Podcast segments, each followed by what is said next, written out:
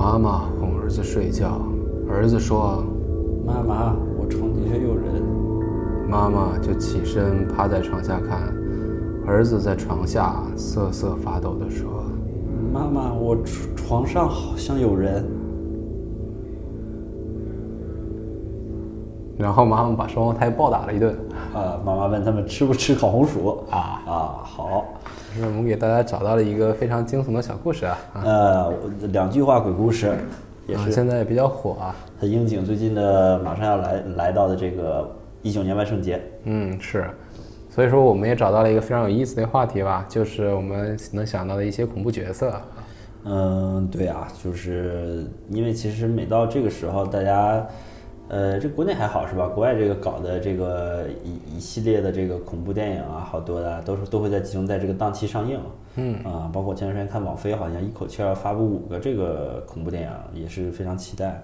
那么纵观影史上那些恐怖片啊，其实有好多让大家。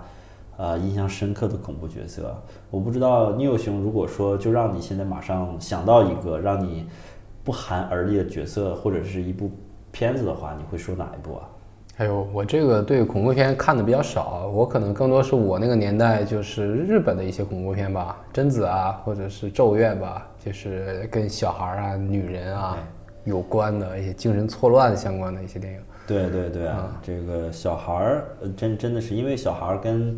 小孩儿其实绝大多数上是这个有一种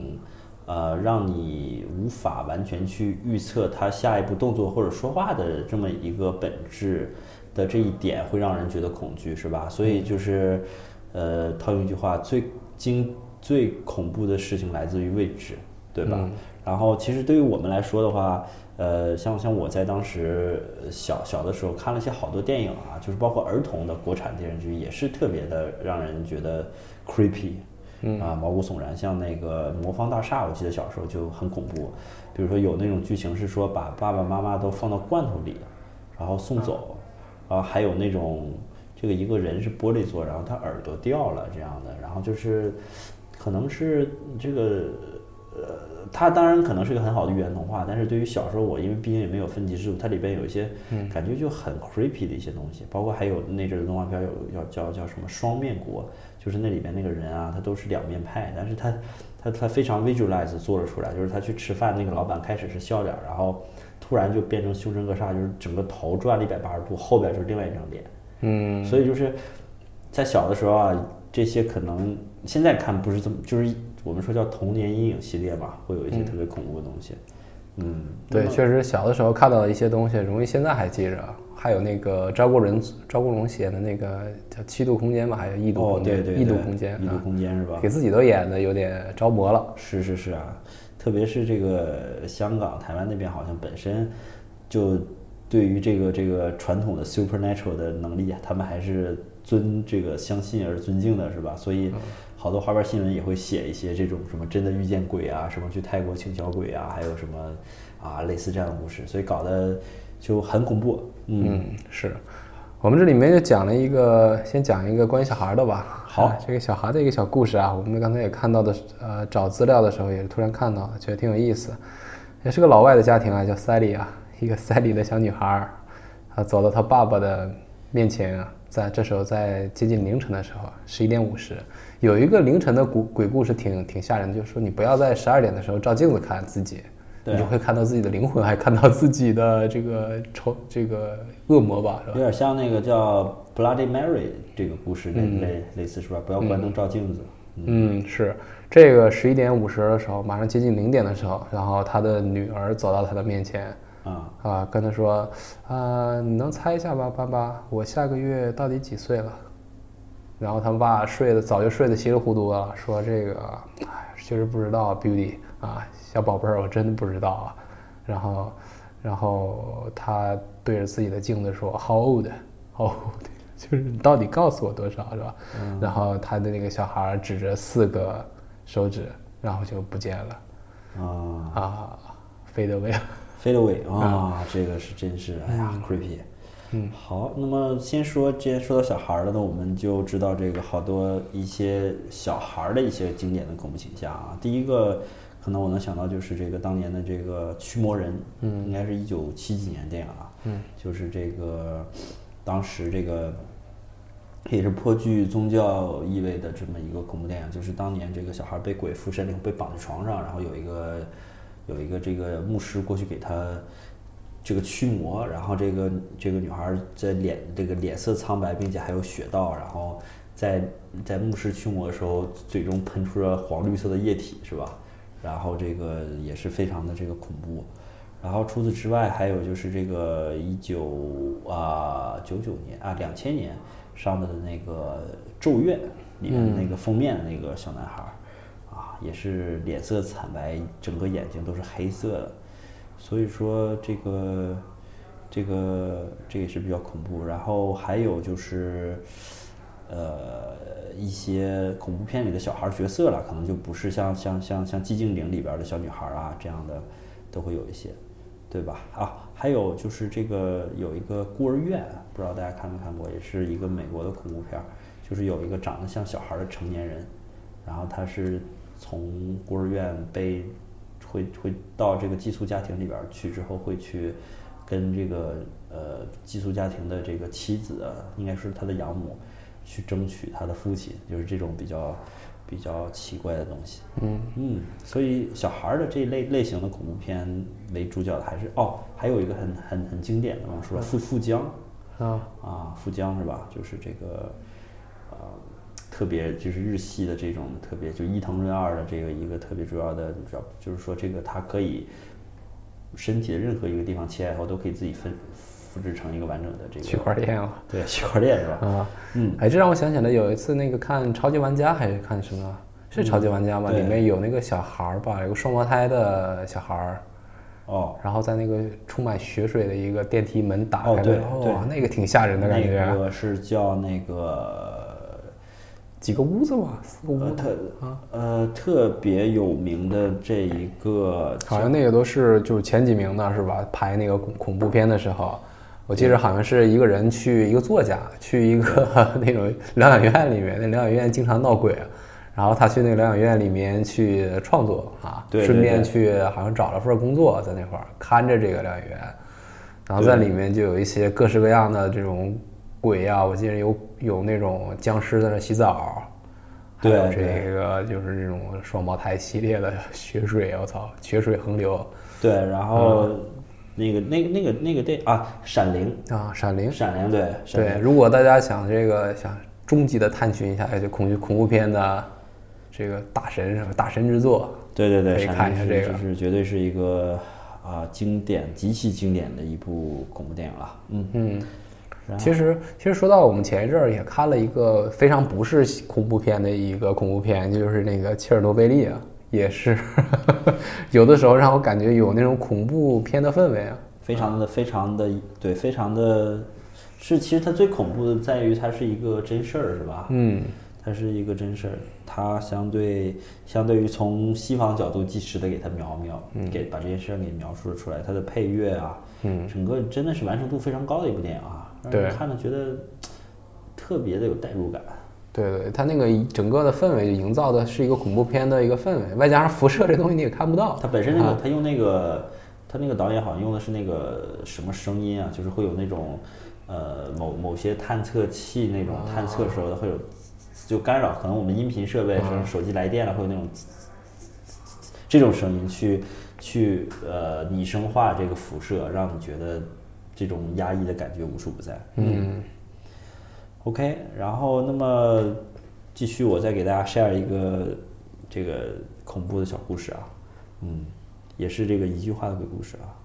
啊，今天是第三百一十二天，我家的 WiFi 还没有修好，啊，也是很恐怖是吧？啊，极其恐怖。啊，极其恐怖。啊。好，然后继续回到我们的史上经典恐怖角色呀、我们说完了小孩儿，其实我们可以这个再去从这个啊国别角度去分析一下，是吧？我们说说这个西方一些比较经典人物，我们再说说这个咱们这个东东方啊。当然，咱们先说说西方的吧，然后可能一些比较经典的叫这个弗莱迪。弗莱迪就是这个恐怖星期五，这这个叫黑色星期五里边的那个这个这个这个怪物啊，算是怪物或者是这个鬼王，他就是戴着很经典的那个脸上的那个面具上都是孔，应该他那个应该是曲棍球的面具，上面画的那个一个红色的那个一些标志，然后手里拿一把大砍刀，嗯，然后并且是还有一些长长的金属爪子，那真的是蛮恐怖的弗莱迪。然后跟他很类似的还有那个《猛鬼街》里面的那个男主角，就脸上都是疤的那个叫杰森。然后同时呢，呃，这个这个呃这个弗莱迪啊，他特别恐怖的一点是说他是会在梦中杀人啊，曹操是吧？五号梦中杀人，所以说让整个电影的那个气氛也是一种非常的这种怪诞哥特的感觉。并且还有后来的很经典的电影《弗莱迪大战杰森》，就是两个鬼王互相砍，特别有点像那个什么葫芦娃大战这个变形金刚的那个感觉啊，特别棒。除此之外，还有一些这种这几年也是重新登上荧荧幕，像这个汉尼拔，嗯，食人食人食人这个食人的食人组是吧？对，食人角色类型，还有这个德州电锯杀人狂是吧？叫山东德州伐木工啊，这种用人皮做的面具也是非常的恐怖。哎，然后这个，并且还有这个西方的，我我不知道你有有没有看过那个那个那个一个特别特别老的一个一个这个角色叫这个弗兰肯斯坦，叫 Frankenstein，就是这个有一个大怪兽，它这个太阳穴这有一颗大螺丝，然后 头上有一道大疤，就是是一个疯狂科学家通过雷电造活的一个人造人，这也是一个非常非常经典的一个啊西方的恐怖角色。当然还有我们总说的那个一个吸血鬼叫。啊，德古拉，嗯，小时候看过一个动画片儿，是这个鸭子版的德古拉，它叫 Dracula，啊，那也是非常的搞笑，嗯，不知道你有兄在对于西方电影里边，除了这几位，还有没有什么别的向大家推荐的恐怖电影？呃，再有我能想到一些就是现来自于现实的一些一些视频啊，我现在好像感觉演出来的还多少差点意思，嗯，呃，外外加上国内这个比较正向的一个文化气氛吧，呃，很多的鬼片都。不能有所谓的鬼嘛，是吧？最后都要证实啊，其实是一个影子或者是一个浮动的磁铁什么的啊，才造成了这样的一个灵异的现象。对，啊，但是我原来在那个暗网上还是看到了好多那种比较恐怖的事情，但是都是源源自于我们真实的生活啊，有很多的就是叫 Red Room 嘛，就是红屋，ISIS 找到一些人质。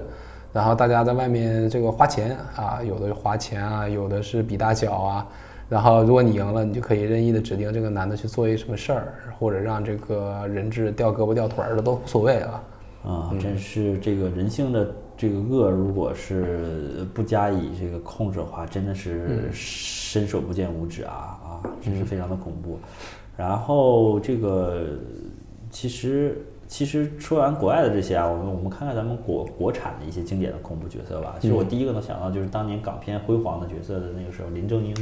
的这个对手叫这个 香港僵尸，香港款僵尸，就是蹦的那种吧，对，双腿蹦，一般是这个穿着这个清朝的这个官服啊，头上戴着帽子还，然后这个两两个手高举，然后往前吐着舌头往前蹦，这个真是一个很经典的一个形象啊，很经典的形象啊。可惜是在这几年，因为没有新的角色、新的好的故事上来，这个这个角色没有在当代得到一个很好的阐述。反观，其实西方的那个僵尸啊，在这么多些年来，始终不停的在演化荧幕形象，对吧？你像近期的《行尸走肉》啊，还是什么《僵尸世界大战》，不同的人都把这个现代的一些的故事和僵尸，他他理解僵尸理解到了一体。嗯，所以，嗯，我们也希望国产的僵尸可能也是在在未来可以再结合当代的故事，再重新还魂啊，给我们带来更精彩的这个一个恐怖体验。前一阵我还看了一个 Netflix 的一个一个原创的剧吧，叫什么什么小镇吧，还是谁谁的晚餐啊？就是一个僵尸，一个是个他两口子，那女的变成僵尸了，然后在小镇子里。帮着除恶，就是看着哪个坏蛋就把他吃了。对对对对啊！然后最后她老公也帮着她一起捉人吃，然后放冰箱里冻着。是是一个很有趣的视角，是吧？对我 我也我也我也有看。还挺欢乐的，是吧？啊，所以这个这个鬼款，这个这个叫恐怖喜剧，我觉得好像是一个，绝对是把这个最票房最容易卖座的两种类型片结合到了一起的一种一种方式啊。嗯，好，说完了西方和中国的，我觉得咱们说说这个对我来说最恐怖的就是日本啊、韩国还有东南亚这种类型的这个恐怖片。我不知道为什么看到这个类型的这个电影就特别让人觉得，真的是就是那种对于无法理解的恐恐怖，比如像这个贞子是吧？对，经典。而且我觉得这可能也是都是亚洲人拍的吧，感觉这事儿就发生在我们附近啊，不像这个老洋人是吧？感觉这这这事儿只能发生在国外啊，是啊，国内怎么可能有呢？是吧？对对对啊，我们都没有这个路边大别墅，哪来的这个那种代入感啊？是啊，门口大铁门这么厚啊，他这个从电视机爬起来就不一样了，是吧？啊，贞子，包括像什么韩韩国的一些。呃，恐怖电影还有，特别是泰国的什么什么鬼影啊，那个就是在照片里总有个鬼影，这样的就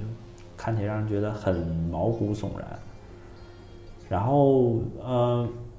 特别是我记得我是在啊，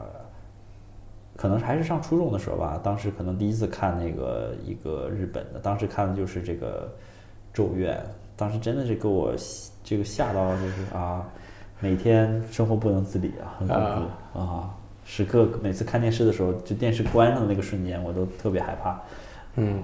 是那个好像听听说演贞子的那个那个女主角也死掉了，是吧？跟自己的那个男朋友一起飙车吧，还是两个人就全撞全撞死了？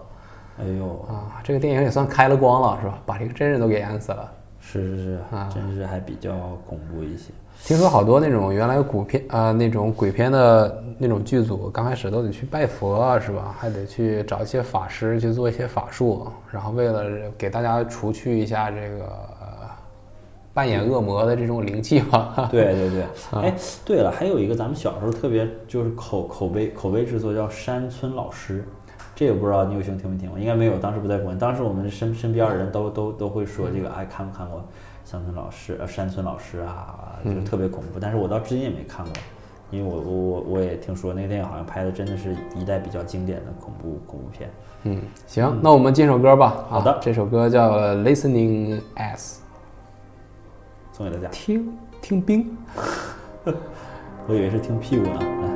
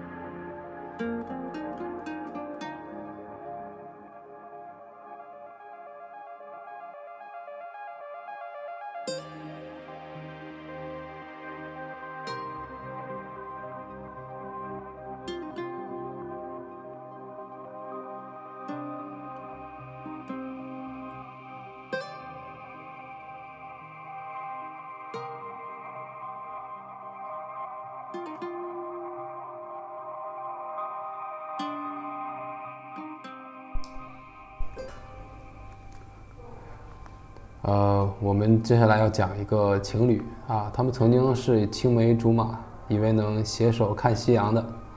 呃，三十五岁的时候啊，这个女孩子得了肺癌，拿着诊断书，笑着哭，哭着笑，不抽烟，没有任何的不良嗜好，她为什么得了肺癌呢？哎呀，她来到了她的办公室，却看到了她男朋友的桌子上有一袋自己特别爱吃的干果，旁边有一个药瓶子。说明上写，啊，说明上有点触目惊心。他流下了泪，是红色的。三天之后，他哭着给他的，啊，给他点燃了这个生日蜡烛。他不在，他点了三十四根长蜡烛，一根短蜡烛，笑着说：“你真是瘦了，啊，都做不够三十五根蜡烛。”这个故事吓到了小猫，看了一遍没有说什么，再看才懂。啊，身后有一点含义，不知道大家有没有看懂啊？这个我也是有点没太看懂啊。这居然结结束了啊！就是她把她首先把她男朋友的油脂填入做脂肪，嗯，但是说之前她为什么得肺癌这段儿跟她男是她男朋友陷害的，应该是陷害的吧？我知道咱们这个医学有很多的药是可以让大家立即得癌症的啊。山什么什么什么山竹和地瓜一起吃是吧？天天往家买啊，天天往家买啊。听说还有那种，就像什么小小三水啊什么的，这也挺可怕的啊，我们就不介绍了啊，不介绍了。哦，对对对，不是正能量啊。嗯，行，不知道这个这 个恐怖故事有没有吓到你啊？哈，这个其实我们在这个除了电影之外，我们还有一些特别流传在我们生活中的一些，特别是现现代啊，在都市间广为流传的鬼故事啊。一般来说都是假的，但是有一些好多都是有真事儿启发，并且是在这个传播过程中添油加醋，并且有的时候我们还能看到视频，所以说，呃，这也是很大程度上啊，就是广为传播。呃，一些比较经典的代表就是，比如说这个，咱们小时候听过那个叫这个背靠背，不知道有没有听听过？就是说这个在这个寝室里，这个朋友啊，就是说。她也是这个小女孩，她有一个好朋友，然后因为什么原因就死了。但是她本来可以救一下，但是没救。然后最后他们生之前说，就是是好朋友嘛，会有这个约定，然后就会说这个好朋友背靠背，像卡帕一样坐着。然后这个这个小女孩啊，她是在寝室睡这个二层的床，然后晚上睡觉的时候就听到她之前的朋友跟她说，好朋友睡觉背靠背，啊，就是有个人。躺在他床下是吧？而且是后背朝上挂在上面，也挺啊立起来的卡帕是吧？啊，也是非常的诡异。哎，这个呃，给大家把这个刚才的故事补全吧。我看这个还是有完整版本的哦。啊，这个 完整版本跟前面差不多，也是女孩子被检查出来得癌症，然后发现其实是老公投的毒嘛，是吧？那个毒药啊，其实是老公桌子上放的是毒药，放在他这个最爱吃的饼干里。哎，然后当他知道这个他的他的病情之后啊，开始 开始这个谋划杀人的这个事件是吧？啊啊，我们先不讲了，这个这个不讲了啊，这个不讲了啊，这个好像有点又不过审的感觉啊，因为这个蜡烛好像又是跟机器什么有关啊。啊，就不说了，不说了，不说了。哎，好，继续说我们的这个都市传说。还有我小时候听这个，其实我小时候很喜欢给别人讲的一个鬼故事，就是说有一个这个女生晚上这个睡觉比较这个回家比较晚，是吧？小时候说她工作是这个餐厅的服务员啊，现在想想不知道是干什么，回家总是特别晚。她室友啊，一般都会给她留着灯，嗯，然后呢，但是有一天晚上她回家，她就没留灯，然后她就。嗯，也没开灯，他怕给他室友吵醒嘛，然后他就，呃，摸着黑回到自己屋子里。第二天早上起来啊，然后发现这个室友啊惨死在房间内，然后墙上用血写着一句话，叫“幸好你没开灯”。嗯嗯嗯，这个很冷一惊啊啊，很冷，后背一凉啊。这个我我也我也建议给大家一个一些。简简简短的一些鬼故事嘛，有的时候女孩子她听到鬼故事，她会向你索要拥抱嘛，你可能就会把一些事儿就办成了，对。啊，给一些这个正在追求女孩子啊，或者是还没有破冰的一些男孩子啊，啊，有一个非常有趣的也是啊，你也可以说这个女孩子下班回去啊，她是上晚班，然后男的开车接她，然后两个人在这个海边儿，然后驻足看着海边。然后这个这个这女孩就说啊，在几点几点啊，就会有这个什么什么小鬼啊，你你你往那远处看，也许就会有。然后这个小鬼他跟别人不一样，他就反着鼓掌，就拿两个手背儿那个鼓掌，这 确实挺可怕。然后然后这个男这个这男朋友肯定会说嘛，这也没有啊，是吧？然后他一看自己女朋友在那背着背着手鼓掌，啊啊，掉包了，掉。调包器 啊，对，自己就是。然后这个啊，再给大家讲一个这个比较这个也是广广广为流传的，就是说这个男女青年午夜驾车也是约会啊，哎，看来这个晚上出去没好事儿。嗯。天天道边儿这个手机没信号了，男的下车找帮忙，然后女的就留在车里，双方约定说，这个男孩说我敲三下车门啊，你再给我开，要不然你就别开。嗯。然后这男男孩刚走就听有人敲，然后但是不是敲三下，就一直敲。然后这个女孩也没敢开，这样第二天早上起来啊，就直到第二天早上啊，等到有警车路过的时候，女孩才才喊说救命，然后发现这个是自己男朋友尸体啊挂在车顶树枝上一直摆荡所导致的敲击声。哎呦，哎呦，这个也是，这也是有点恐怖啊，是吧？嗯。然后这个恐怖故事也少不了我们这个毒药嘛，毒药也是有很多种啊。我刚才看有一个非常简单粗暴的毒药，叫这个泻药，啊，就是大量的泻药可以让这个致死者拉三天，他是必死，就是脱肛脱肛致死是吧？嗯，好，可以。这个小东西量大也是不行的。是，确实是这样的，量大不行啊。哎，嗯，还有那种就是恐怖故事是跟一些精神病人有关，嗯啊，这也是非常非常常见的一类吧。呃，抑郁症啊，或者是躁郁症啊，狂暴症啊，会不知不觉的杀很多的人，啊，这个也是让你觉得有点心惊胆战，而且他还是正正儿八经过日子的啊。哎呦，这个这个，咱们中国大陆其实也有一些这种。这种特别的传说，不知道你有没有听过？什么以前叫什么红衣男孩儿，有没有听过？就是也是流传很广，说这有一些小小孩儿自杀，但又不太像自杀，手脚被捆住，穿着红色衣服上吊，嗯，然后被发现的。然后包括还有什么上海以前说这个西西老太婆的传说，还有那个上海那延安路高架那有个什么龙柱，说那个柱子啊是上为什么盘着龙，是说有着风水学的啊。然后特别还有什么北京三三零公交车。还有个挺搞笑的，说宁波的那个红红绿灯那个里边就行人红绿灯那个小绿那个小绿人儿，然后有时候会摔倒 在 LED 灯里边啊，也是特别的特别的有意思。嗯嗯，是哦，最最近也有一个非常有争议的小孩小男孩嘛，是吧？也是对这个精神疾病有了更深的一一个认识吧。我觉得可能成年人会有心理问题，可能小年小小孩儿也会有。对，啊，这也是发生在我们身边的一个故事啊，是这个小男孩这个尾随着成年阿姨是吧？啊，是尾随着也是一个小女孩儿啊，小女孩儿，她平常也会尾随阿姨是吧？对对对。啊，她就是想要搞她吗？还是？对，这本身就是有性侵的这个打算是吧？是最近很热的这条新闻。在我们城市发生的这个，可能将会很大程度上的影响中国这个关于未成年保护法的这个修订。嗯嗯，好，然后那么最最后再给大家讲一个这个这个这个鬼故事吧。嗯，然后呃，也是之前我小时候听过的一条啊，特别的这个恐怖，我觉得就是说一个这个男大学生在这个校内一条小小径上，这个看一个绑辫子的女孩哭。然后这个他就过去问，说这为啥哭啊？然后这个女孩回头转过来了，然后这个发现也是一条辫子，镜像是吧？引起蜈蚣啊，死循环。行，那我们最后，行，我我这边还有一个特别有意思一句短短短小精悍的一个小鬼故事吧。嗯，就是说我们看到的这种老怀表，它一直都正转嘛，顺时针的顺顺时针的在转。啊，但是这最后啊，这个就变成了一个 countdown 是吧？变成 倒计时是吧？嗯嗯，有的时候这个表倒着转是挺可怕的啊。对，感觉总是到十二点的时候会发生什么事儿啊？是，十二点真的是一个很容易触发灵异事件点的一个关键时间。尤其这个表后面再绑两个小雪茄，感觉赶紧跑吧，走。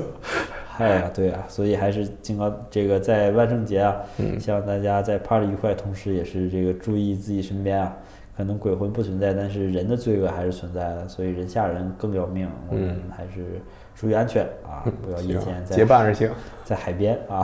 啊，好好，那我们下期见，拜拜，拜拜。